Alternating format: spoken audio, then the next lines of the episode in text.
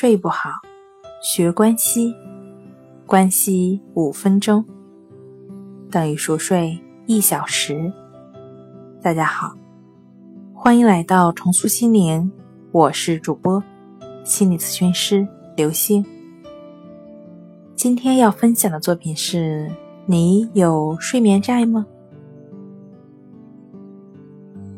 睡眠的主要功能呢，就是恢复。我们睡觉以使自己从白天所积累的身心疲劳中得到恢复，因此，我们越疲累，睡眠的需求也就越多。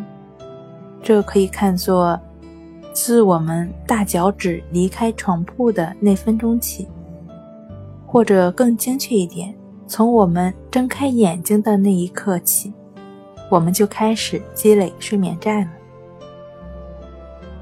很多研究已经证实了这种所谓的睡眠自我平衡功能，并揭示了压力、睡眠需求与我们的觉醒时长成比例增长。我们可以用沙漏来解释这种现象。当我们起床时，沙粒开始往下流，至我们上床时反转沙漏，沙粒开始倒转流出，因此。我们觉醒时间越长，沙漏杯中积累的沙粒就越多，我们对睡眠的需要也就越多。这时，清空积累的沙粒所需要的时间也就更多，意味着我们需要睡更长的时间。科学家经常把西塔波比喻成沙粒。夜晚开始时，在拥有高强度西塔波的慢波睡眠后。我们偿还自己的睡眠债。令人感到欣慰的是，我们的大脑知道，它必须首先偿还睡眠债，然后才能开始做梦。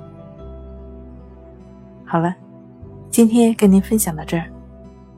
欢迎关注我们的微信公众账号“重塑心灵心理康复中心”，也可以添加 “s u 零一”。